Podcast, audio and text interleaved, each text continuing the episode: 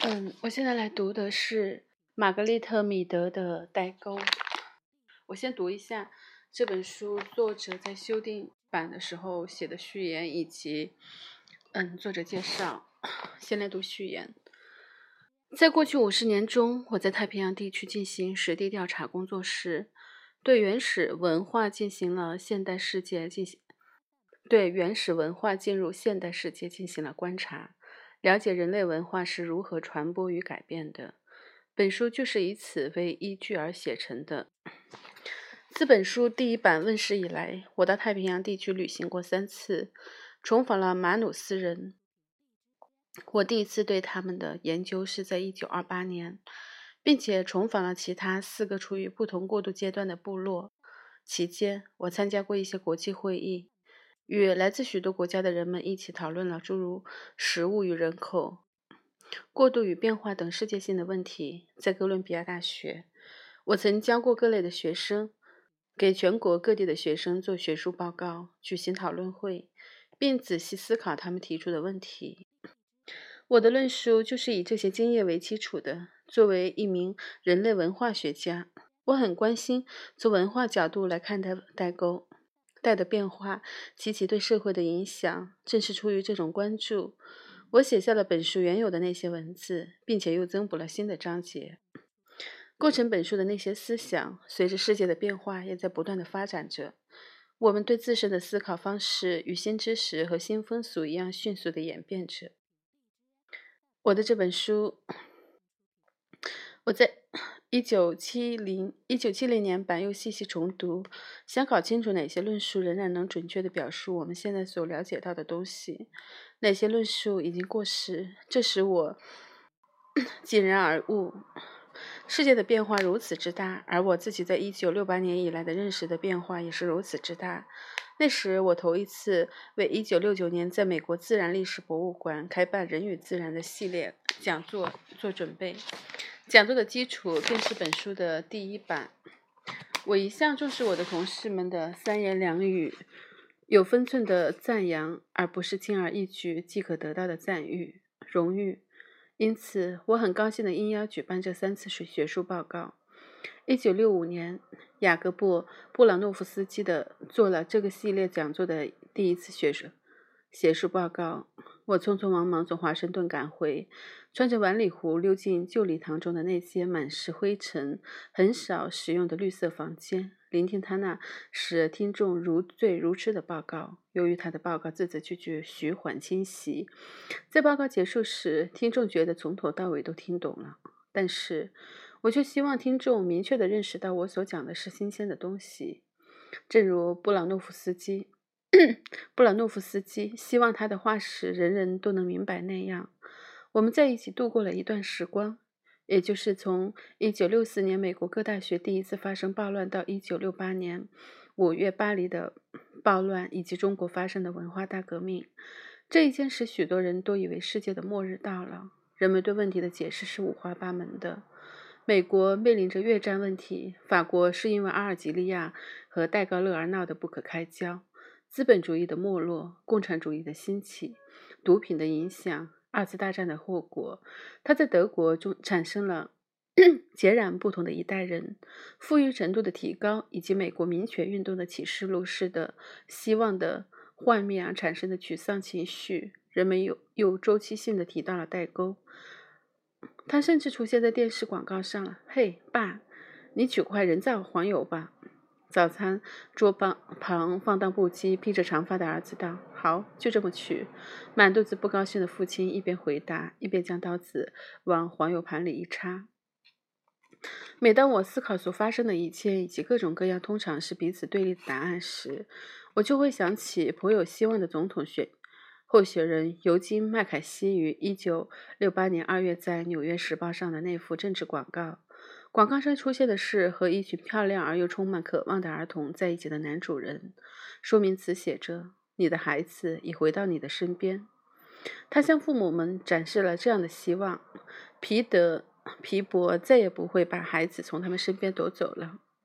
我开始意识到，世上正在发生某种非常新奇的事情。它不再是前已有之的那种老派的父母与现代的子女之间的一条代沟，而是应当用大写字母来拼写的一种独特的事件，是前所未有的，以如此规模在世界范围内同时发生的事情。还有许多小的断钩。如在农村的父母与在城市的子女之间，一个新国家中的先进分子与土生土长的孩子之间，他们听到的是新调，他们听到的新调子是他们的父母在童年时闻所未闻的。在第一次世界大战前，那个惬意而又志得意满的天地中成长起来的一代，与那些在欧洲的灯明灯纷纷熄灭，在我们有生之年再也不会点燃的年代中成长起来的一代之间。那些生长于对宗教教条笃信不疑的社会中的一代，与他们那些纷纷信仰、信服各种富于挑战性学说的子女之间，所有这些人所熟知的事情，都可以用大写字母的代沟一词来称呼。人们莫名其妙地感到事情大不如往昔了。更多的孩子疏远了他们的父母，原以为一群前途可疑的子孙中有一群害群之有一匹害群之马。但突然间，这整整一群所有高等学校毕业的一层人，似乎都有变成害群之马的危险了。有些事情很奇怪，人们或是隐约的觉得事情不一样了，或是顽固的打定主意，执意不去尽力理解那些他们不予理睬的正常而又合理的争论。过去，严厉的禁酒主义者威胁着要取消他们子女的继承权，如果他们抽烟或喝酒的话。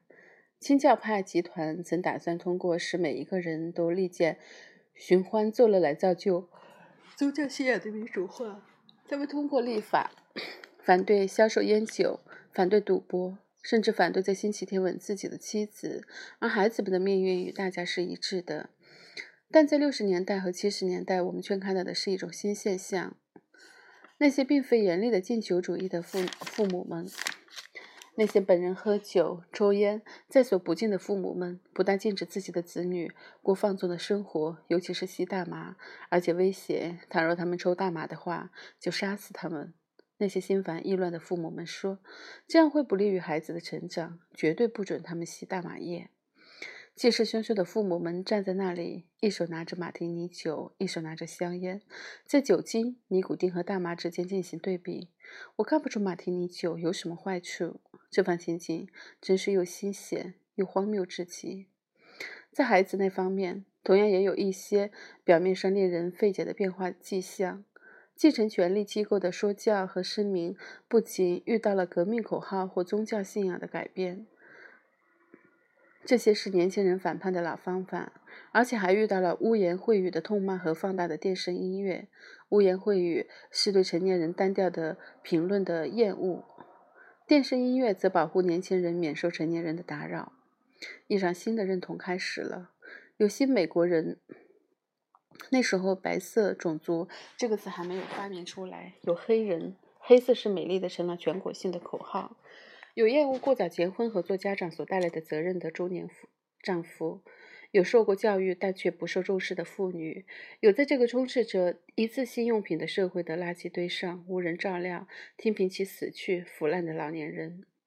正当每一个人，不管是年轻的、中年的还是年老的，不管是黑人还是白人，不管是出生在欧洲的、亚洲的。非洲的还是亚洲的，不管是语调平淡的老派新英格兰人，还是说话慢吞吞的老派东南部人，都在关心认同义务成了年轻人的一个中心问题。我开始明白，认同与义务的无常是同一个更大问题的一部分，即整个世界处于一个前所未有的局面之中。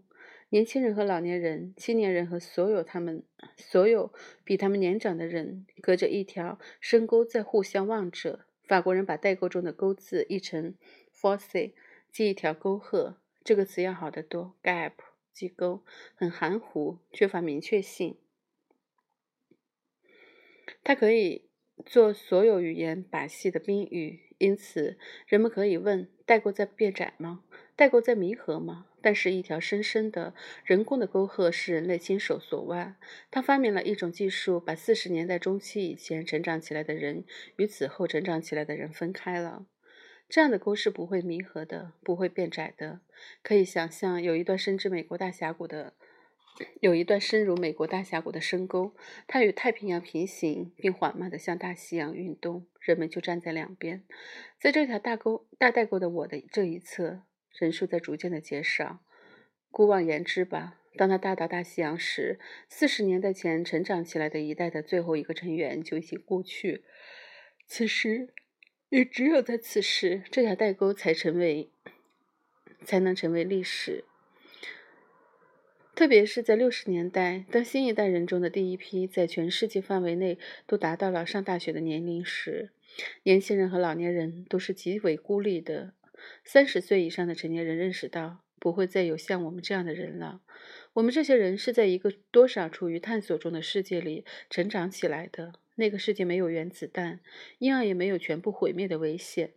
没有电视和人造卫星在数秒之内把信息全变传遍全全球，没有登上月球的可能性。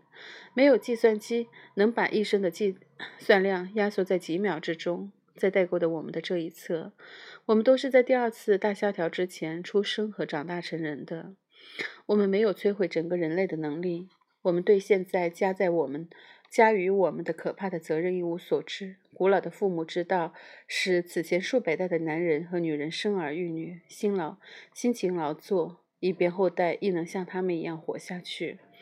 这种父母之道的魅力已经不复存在了。我们这一代莫名其妙地走入了穷途末路，将不会有继承人。我们曾以为宇宙航行是绝不可能的。新一代不会像我们这样惶惑不安、不解。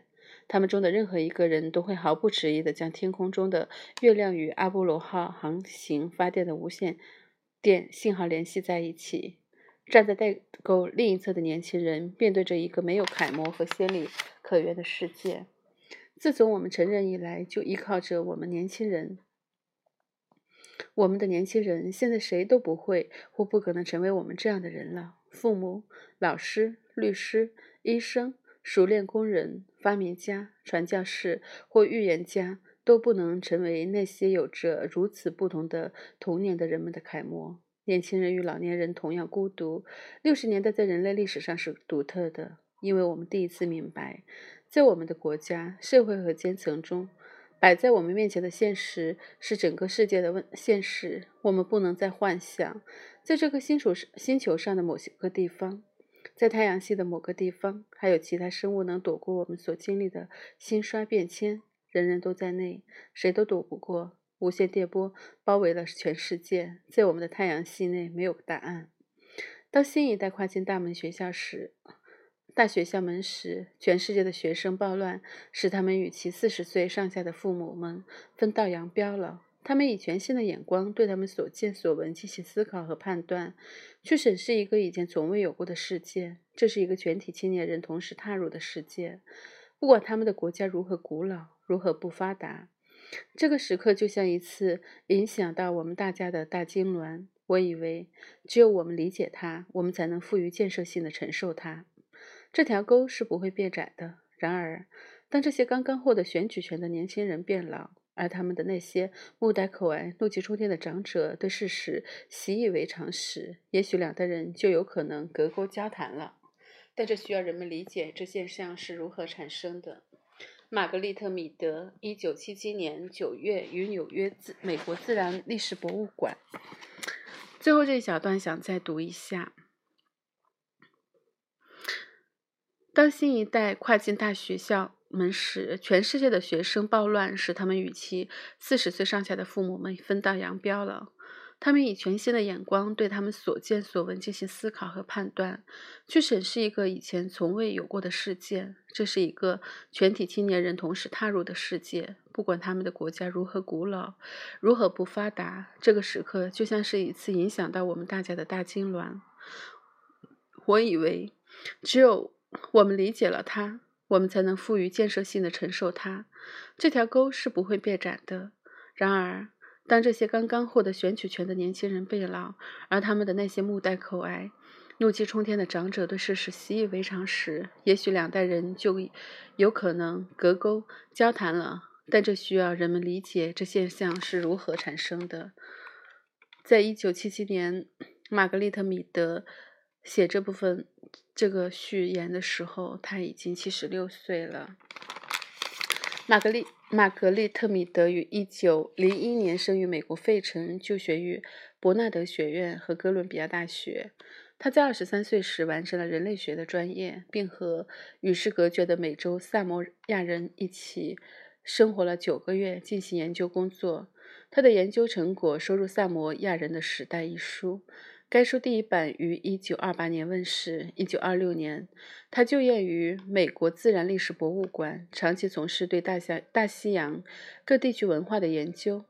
1925到1920年间，26年间，他对萨摩人的青少年进行了研究。1928年到1929年年间，他研究了马努斯人的童年，接着又对几内亚几内亚三个部落的男女差别和婴儿的发展进行了研究。他的发现载入了三个原始社会中的性别与性格和男性与女性两本两本书中。一九三六到一九三九年期间，他在巴厘岛从事类似的研究。玛格丽特·米德的女儿于一九三九年出生。此后的十年中，米德应用人类学对战时的一些问题和当时的文化进行了研究。一九五三年，他又一次。他又去了一次马努斯群岛，并记录了战后那些所发生的巨大的变化和进步，写成了《古老社会的新生活：马努斯的文化转变 （1928 到1953年）》一书。1965年和1966年，他又到马努斯岛做过几次短途的旅行，并于1967年参加了国家教育电视节目的摄制工作。该片题目为《玛格丽特·米德新几内亚之行》。由于米德在人类学方面的卓越成就，使他赢得许多荣誉。1949年，他被美国新闻协会提名为科学界杰出妇女。1965年，他被全美编辑协会推选为二十世纪杰出妇女之一。1977年，被授予教育界的奥加奥米加奖。他曾任美国人类学会主席。1960年，世界精神。精神健康联盟主席，一九五六到一九五七年，并在一九六九到一九七一年任世界城市与区域计划学会主席，一九七二到一九七三年任综合系统研究会主席，以及在一九七五年任美国科学进步协会主席。一九从一九四五年起，他就是弗吉尼亚州汉普敦学院的理事。一九六九年七月，玛格丽特·米德成为美国自然历史博物馆人种学荣誉馆长。他是辛辛那蒂医学院精神病系客座教授，哥伦比亚大学人类学副教授。他还是堪萨斯州托皮卡的曼宁戈基金会的客座教授。米德博士除了自己著书。著书立说外，还与年轻的同事们合作过合著过许多书。他每月还要为《红皮书》杂志写专栏。《红皮书》杂志，什么是《红皮书》杂志呢？然后就先到这里。然后正文，我觉得正文我可以，我可以尝试读一下，就是把这本书都读了，因为是很薄，就一百一百多页的一个小册子，一百五十多页，然后分为。九章，九章的话，一百五十页，每一就每一章可能也就十多页，而且是所以字也不是特别紧凑，所以可以做十期节目。嗯，如果感兴趣的话，可以来听，因为我自己是觉得，就是人类学，就是从某个意义上，它就是探索我，我会觉得它是从一些简单的行为去探索对一个人的影响和意义，就是说。如果你能理解这些的话，它会是对你去理解别人和这个世界是一种观察，是一种非常有效的、非常行之有效的一种方法。好了，就到这里。